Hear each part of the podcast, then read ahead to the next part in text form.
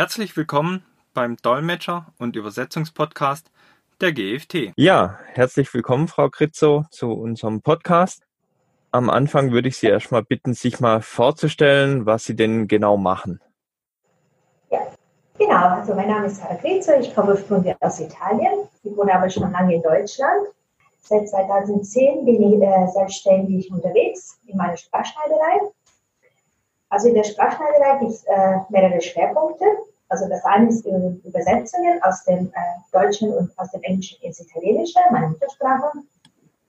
Ich habe da, äh, so ich bin spezialisiert auf Technik und Marketing, also ich habe diese zwei Schienen, ich mache aber die Abwechslung. Hinzu kommt noch das Post-Editing, das mache ich jetzt schon seit über zehn Jahren, hauptsächlich im Patentbereich und IT. Und nochmal, mein drittes Standbein ist, äh, sind die Schulungen. Das heißt, ich bringe den Leuten bei, wie man äh, Post-Editing macht, also was ist die Maschinenübersetzung, was sind die Vor- und Nachteile und wie man mh, hm, gut mit dem Output umgehen kann. Genau, diese Schulungen biete ich sowohl für Kollegen als auch für Unternehmen an. Das Thema ist äh, sehr spannend, finde ich. Äh, dazu schreibe ich gerne Beiträge für Fachmagazine und Blogs äh, und ich bin auch oft auf Konferenzen unterwegs. Also das ist, was ich in meiner Sprachneidereinführung aussage. Also doch eine ganze Menge, eine richtig schöne Bandbreite, sage ich mal. Ne? Ja, genau. Heute wollte ich mich mal mit Ihnen dann über das Thema Post-Editing unterhalten. Es sind ja alle Themen natürlich spannend, was Sie machen. Allerdings reicht da die Zeit natürlich in einem einzelnen Podcast nicht dafür. Da könnte man sonst eventuell mal in einem weiteren Podcast das besprechen. Da wäre meine Frage, warum sollten sich Übersetzer mit dem Thema Post-Editing befassen oder jetzt dann langsam mal befassen? Ich denke mal, also Maschinenübersetzung hat in den letzten Jahren richtig riesige Fortschritte gemacht. Also mit, äh, so mit der Einführung der neuronalen Maschinenübersetzung ist der Output auf einmal viel, viel besser. Deswegen wird die maschinelle Übersetzung ähm, auch vermehrt eingesetzt. Deswegen denke ich mal, es ist wichtig und wichtig, dass wir Übersetzer uns mit dem Thema beschäftigen, dass wir wissen, worum es geht. Äh, nicht nur um Postqualität zu betreiben, was auch ein weiteres Steinbein sein könnte, aber auch um vor allem Beratung also anbieten zu können. Ich habe oft auch die Erfahrung gemacht, dass die Kunden selbst verunsichert sind oder selbst nicht wissen, worum es geht.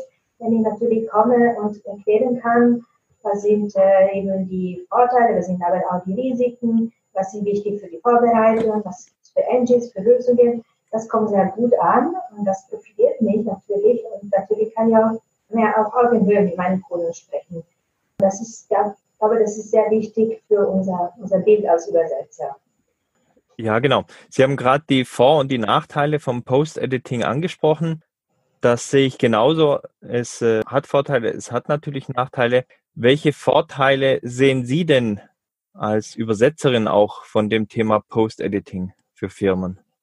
Also äh, für mich, und das sage ich auch äh, immer in meinen Schulungen, in meinen Vorträgen, ist es wirklich, das A und O ist, dass die Maschinenübersetzung auch mit Vernunft angewendet wird. Ich sehe das leider, dass sie allzu, wirklich zu oft für jede Art von Text eingesetzt wird.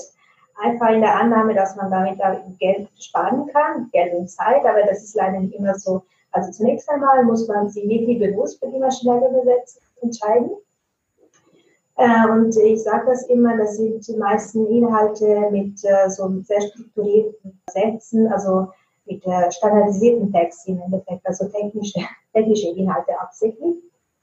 Und da kann die, die maschinelle Übersetzung uns helfen, wirklich auch größere Volumina in kürzeren Zeiten äh, zu bewältigen. Ich denke mal, alleine, also da die ganze Zeit, die man mit dem Tippen verbringt, die fällt natürlich weg. Da kann man sich dann auf andere Sachen konzentrieren, wie die Terminologie oder vielleicht die Stilanweisungen. Also wirklich, ähm, ich denke mal, Posterity ähm, erschließt uns neue, neue Inhalte, die vielleicht vorher ähm, unübersetzt geblieben wären. Also das heißt für uns Übersetzer mehr Arbeit und für die Unternehmen auch die Möglichkeit, äh, mehr Präsenz zu zeigen, also im Ausland, äh, mehr Inhalte zur Verfügung zu stellen, auch für die Kunden, also mehr eine größere Zielgruppe auch zu erreichen und auch sie besser zu betreuen.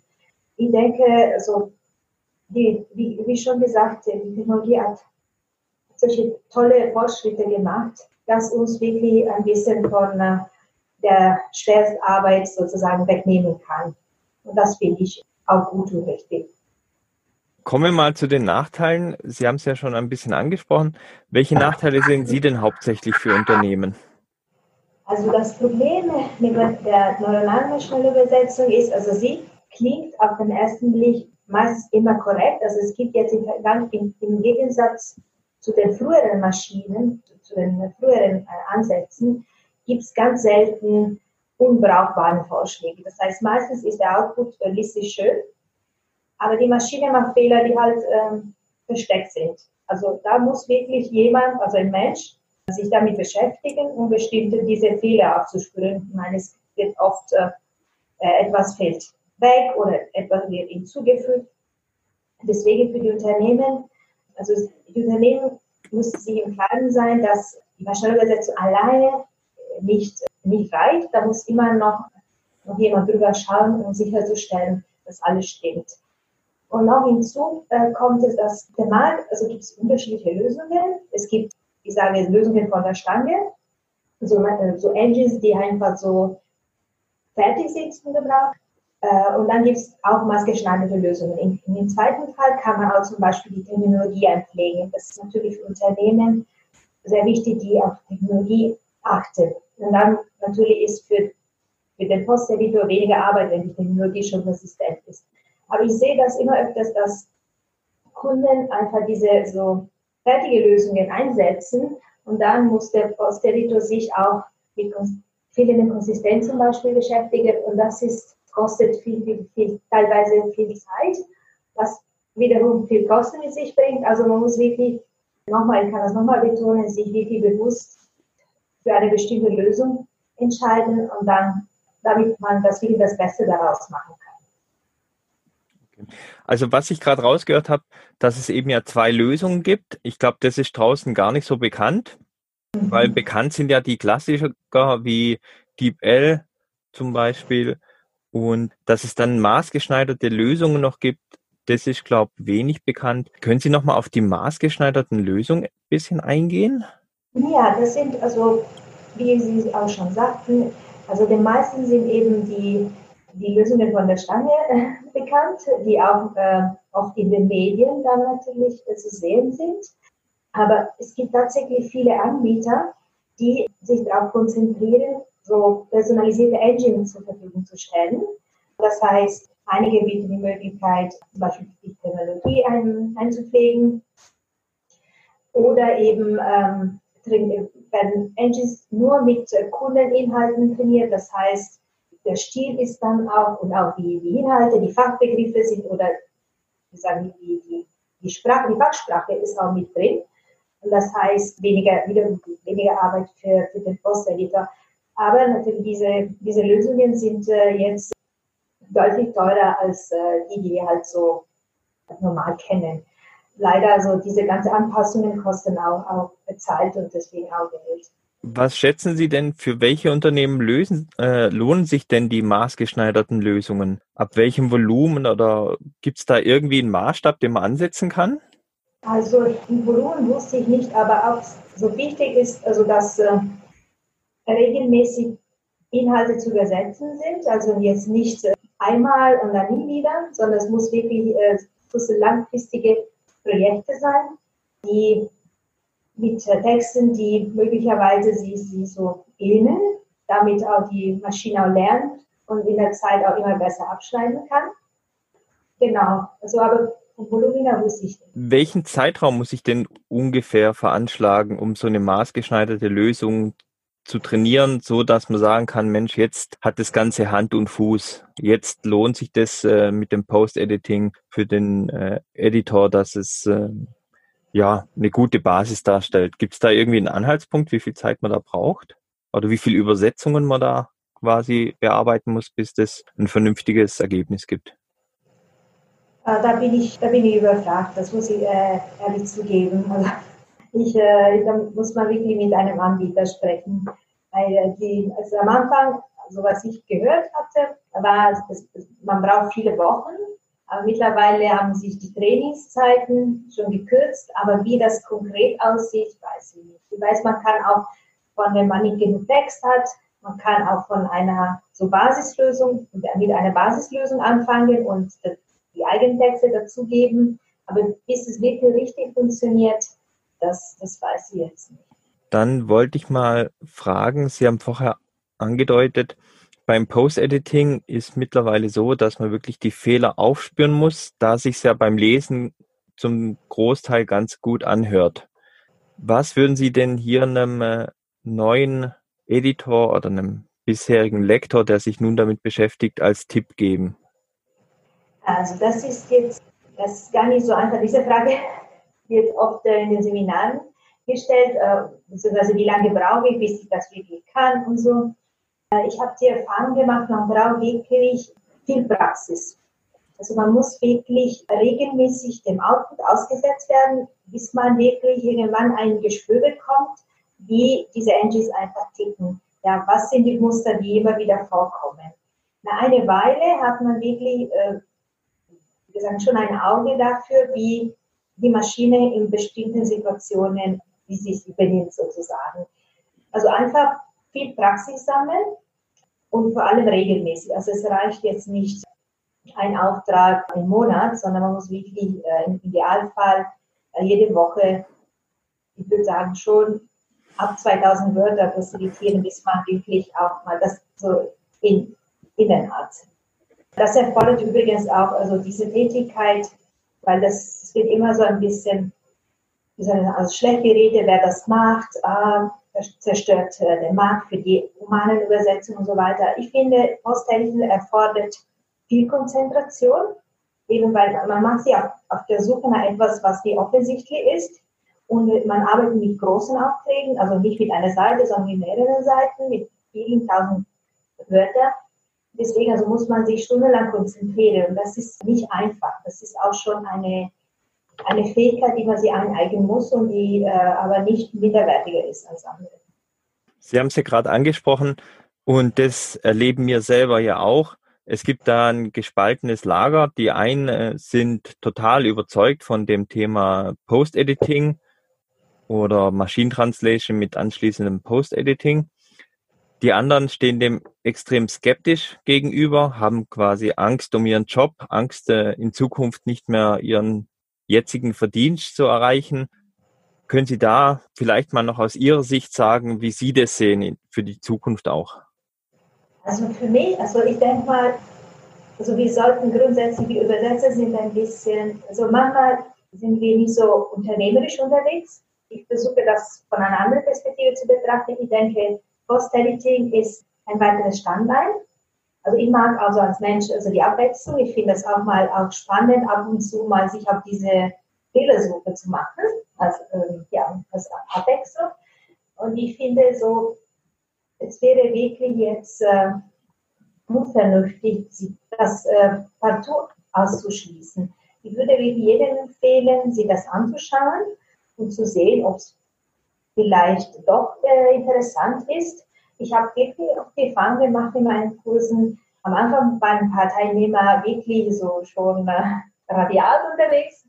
Ich, das, ich fand das gut, dass sie überhaupt dabei waren, immerhin den ersten Schritt. Und dann nach der, nach der Schulung haben sie gesagt, aber es ist doch nicht so schlimm, jetzt weiß ich, worauf ich achten muss und vielleicht probiere das aus.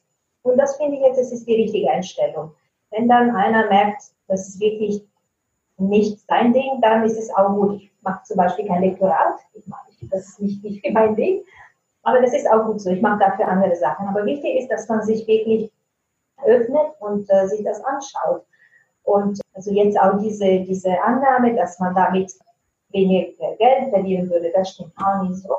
Also wenn man, also man wird für ein posteritiertes Wort weniger bezahlt, natürlich, aber dafür ist man schneller. Also ich empfehle wirklich jedem, äh, jedem sich mit ein paar Aufträgen oder einfach mit ein paar Texten auseinanderzusetzen und wirklich die Zeit erfassen, die Volumina erfassen und dann zum Schluss vergleichen, wie produktiv man ist. Und man wird schon bemerken, dass man deutlich produktiver ist und dann gleicht sich ähm, auch dieser, dieser Preisunterschied aus. Und dann kommt man auch zu, schon zu vernünftigen Stundensätzen. Also dass man damit kein Geld verdient, das stimmt auch. Ja, das ist natürlich klar, es ist ja auch was Neues und vor jedem Neuen haben natürlich viele auch Angst. Ja? Und darum war ja auch die Idee, eben mit Ihnen das mal hier zu besprechen, um einfach mal da draußen ein bisschen Licht ins Dunkel zu bekommen.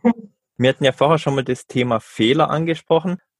Was für Fehler sehen Sie denn, sind oft im Post-Editing, wo man dann entdeckt, die leicht zu übersehen sind? Gibt es da irgendwelche Muster, die Sie herausgefunden haben? Also wirklich diese, äh, das, das Schlimmste ist, also in Anführungsstrichen, ist, sind die fehlenden oder die hinzugefügten Inhalte, die meistens auch vom Kontext sehr, sehr gut hineinpassen in den Text, aber die dann, äh, weil die, die klingen gut und vernünftig und nachvollziehbar. Und natürlich, also beim Post-Editing äh, fängt man immer mit dem Output an, also man liest zuerst mal den Vorschlag der Maschine und danach fängt man an, den Vorschlag mit dem Auslandstext zu vergleichen. Und diese Vergleichsarbeit ist sehr intensiv, wie ich schon gesagt habe, das fordert Konzentration und das ist auch ein bisschen meine Befürchtung, das kennen auch andere Kollegen, dass man nach einer gewissen Zeit, wieder in ein paar Stunden, nachher müde wird und man auch nichts mehr sieht, sozusagen. Äh, weil auch unser Gehirn also darauf gefilmt ist, äh, auch Fehler ein bisschen auszuglätten. Ja. Wenn es dann sowieso gut klingt, wird es schwieriger. Das finde ich sehr heikel. Und was auch noch äh, ich besonders anstrengend finde, ist, wenn äh, die Terminologie eben nicht konsistent ist.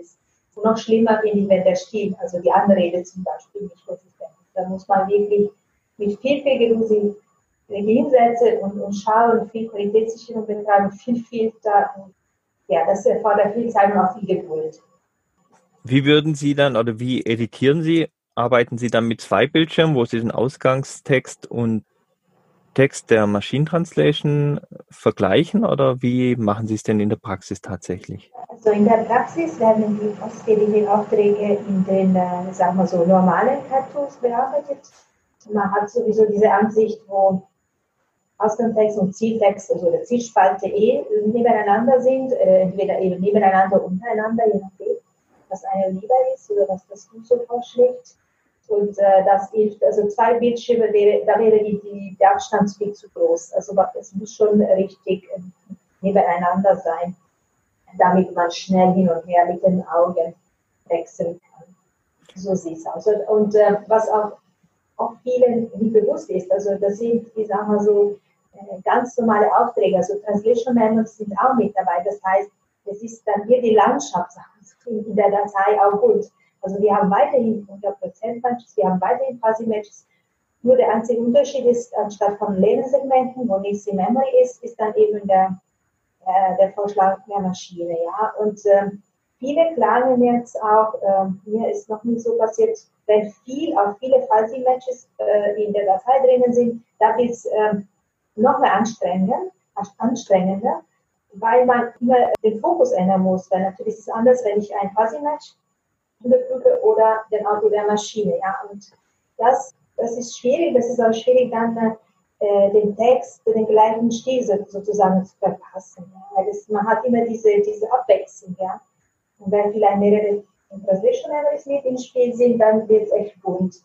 Und dafür noch äh, mehr herausfordernd, sagen. Also das ist ein gutes Beispiel. Das heißt, Sie haben es dann, so wie ich Sie verstehe, gar nicht so, dass der Text komplett in der Maschine übersetzt wurde, sondern vermutlich die maschinelle Übersetzung in ein CAT-Tool eingebunden wurde und die nicht übersetzten Segmente dann durch die Maschinenübersetzung vorübersetzt wurden, in dem Fall. Genau, genau so ist es meistens, ja. Das heißt, Sie editieren die Segmente die man normalerweise übersetzt hätte und haben die gleiche Aufgabe wie ja beim Übersetzen auch, je nachdem, wie es vereinbart, zum Beispiel die 100% Matches zu kontrollieren. Das ändert sich ja dann nicht. Genau. Der einzige Unterschied ist, wenn ein Segment leer ist, äh, muss ich nicht etwas selbst schreiben, sondern habe ich jetzt die Hilfe, die Unterstützung der Maschine. Also es gibt auch, eine, ich habe auch einen Kunden, der macht das so, äh, aber das ist eher die Ausnahme die Translation Memory ist nicht äh, mit, äh, in den, schon in den Segmenten eingebaut, sondern wird, ist eingebunden. Das heißt, wenn das Segment leer ist, ich sehe den, den Output, ich sehe den aus der Maschine, aber ganz oben, also in dieses Ergebnisfenster. Und dann überlege ich mir, äh, jetzt ist das jetzt ein guter Vorschlag, dann kopiere das rein und vielleicht ändere ich etwas oder das ist unbrauchbar. Ich schreibe lieber von Null, also übersetze von, von Scratch, äh, aber das ist eher eben die Ausnahme. Also bisher haben ja auch viele Übersetzer die Maschinentranslation genutzt, wenn sie mal auf dem, sag ich mal, Schlauch standen, zum einfach ja. mal einen Vorschlag zu sehen, wie man es denn übersetzen könnte. Jetzt ist ja so, ist es dann in den Cut-Tools besonders gekennzeichnet, dass man es gleich sieht, so wie es bei den Matches ja ist? Oder wie funktioniert das in der Praxis? Ja, das ist dann damit eine andere Farbe an dem Kurzel. Es ist ganz eindeutig gekennzeichnet. Man, man kann das wirklich erkennen. Also man, man, muss nicht selber herausfinden, ist das jetzt ein Vorschlag aus der Memory oder aus der maschinellen Übersetzung. Das ist klar gekennzeichnet. Man kann auch diese Segmente rausfiltern, wenn man will. Perfekt. Wie hat sich denn das Thema Post-Editing in den letzten Jahren entwickelt? Wir haben ja mittlerweile eine Norm dafür auch bekommen. Wie sehen Sie denn die Entwicklung? Wie hat sich denn das ja, entwickelt? Ich denke, also ich mache das seit, seit vielen Jahren, wie gesagt. Ich habe es auch jahrelang mit den äh, allerersten Engines gemacht, die ganz anders so wirklich funktioniert haben. Und damals war so eben eine, ich sage so, eine Schnellübersetzung war eine Lösung für, für wenige die hat deutlich mehr gekostet, war viel aufwendiger in der, in der Vorbereitung und in der Pflege. Äh, jetzt natürlich sind die Systeme, die zum einen leisten äh, viel, viel mehr, also sie, sie können, sie liefern auch viel bessere Ergebnisse und die, sie sind auch mehr verfügbar. Ja, und ich sehe, dass jetzt äh, die Post-Editing-Volumina äh, exponentiell steigen. Äh, viele sagen, also es wird auch viel mehr übersetzt, was früher nicht ging. Also es ist jetzt nicht so, dass das Post-Editing komplett die Übersetzungen übersetzt, sondern auch die teilweise schon, aber kommen neue, neue Projekte hinzu. Das finde ich gut. Ich sehe, dass viele Kunden danach fragen, ob äh, wir, also ich oder die Kollegen das auch anbieten oder uns das vorstellen können. Viele Unternehmen überlegen, welche, vielleicht Inhalte dafür geeignet sind welche bleiben bei, beim Alten sozusagen.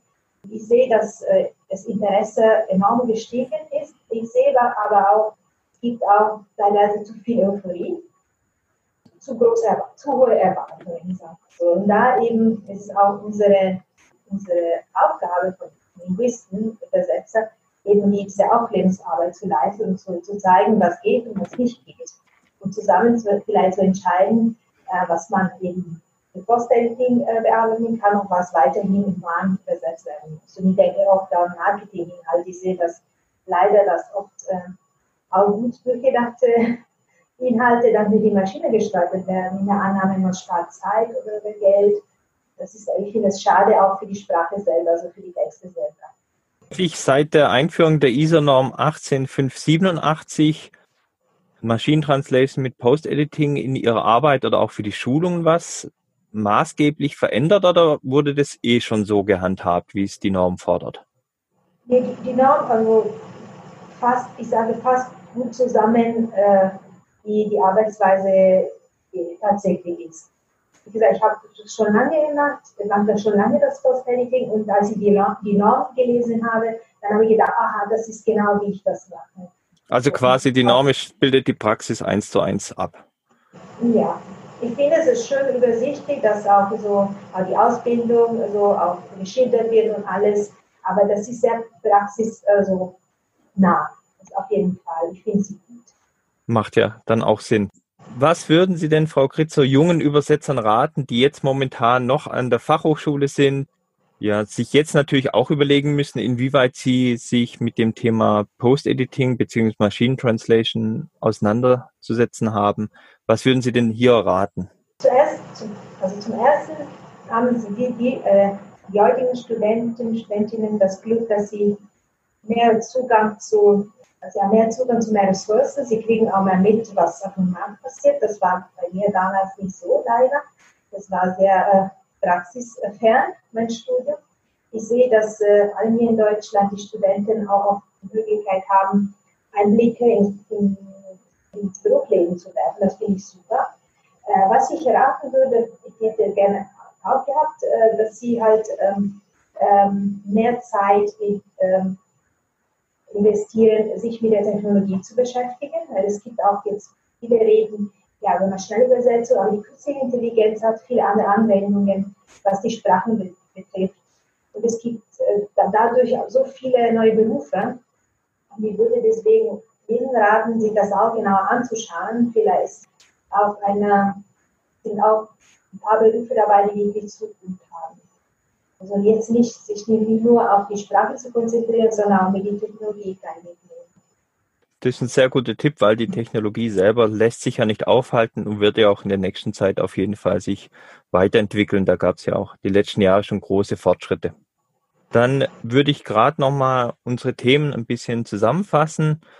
Also die erste Gefahr, vor der ja viele Angst haben, ist ja das Thema Gehalt, was sich ja jetzt mitbekommen hat, was sich ja, wenn man Post-Editing betreibt, dadurch, dass man ja mehr schafft an einem Arbeitstag, sich nicht negativ auswirkt dass man offen sein sollte für das Thema Post-Editing. Und wenn es nur beratend ist für Firmen, über die Vor- und Nachteile sich auskennt, sich damit eben beschäftigt hat, das Post-Editing nicht für jedes Fachgebiet das Beste ist und es zwei komplett unterschiedliche Arten der Maschinenübersetzung gibt, die Lösungen von der Stange und die maßgeschneiderten Lösungen, die über die Terminologieeinbindung eine deutlich bessere Konsistenz und deutlich bessere Qualität abbilden können. Allerdings preislich natürlich auch in einem anderen Rahmen liegen. Habe ich sonst in der Zusammenfassung noch irgendwas Wichtiges vergessen? Nein, das ist sehr auf den Punkt gebracht. Super. Perfekt. Super, Frau Kretzer. Dann bedanke ich mich mal, dass Sie das Thema Post-Editing ein bisschen beleuchtet haben, mal ein bisschen Licht hier ins Dunkel gebracht haben, zumal es ja hier wirklich zwei gespaltene Lager gibt. Die einen, die Angst haben, die anderen, die es begrüßen und sich freuen über den technischen Fortschritt und würde gern mit Ihnen dann mal noch einen Podcast aufnehmen zu weiteren Bereichen, wie zum Beispiel zu Ihren Schulungen, was ich auch sehr, sehr interessant finde, gerade für Übersetzer, die ja in dem Thema noch nicht zu Hause sind. Aber da reicht jetzt die Zeit natürlich im jetzigen Podcast nicht. Da würde ich mich sehr freuen, vielleicht hier nochmal mit Ihnen extra einen Podcast aufzunehmen. Ja, ich würde mich auch freuen. Sehr gerne. Ja, super. Dann bedanke ich mich für den Podcast, für Ihre Zeit und melde mich dann wieder bei Ihnen. Super. Das war echt toll. Danke. Ja, danke schön, Frau Kritzow. Vielen Dank. Danke. Tschüss. Tschüss. Wenn Sie Fragen haben, die bisher noch nicht im Podcast behandelt wurden, können Sie diese gerne per E-Mail an m.binder.gft-online.de stellen. Ich werde diese in einem der nächsten Podcast-Folgen beantworten. Vielen Dank fürs Zuhören und bis zum nächsten Mal.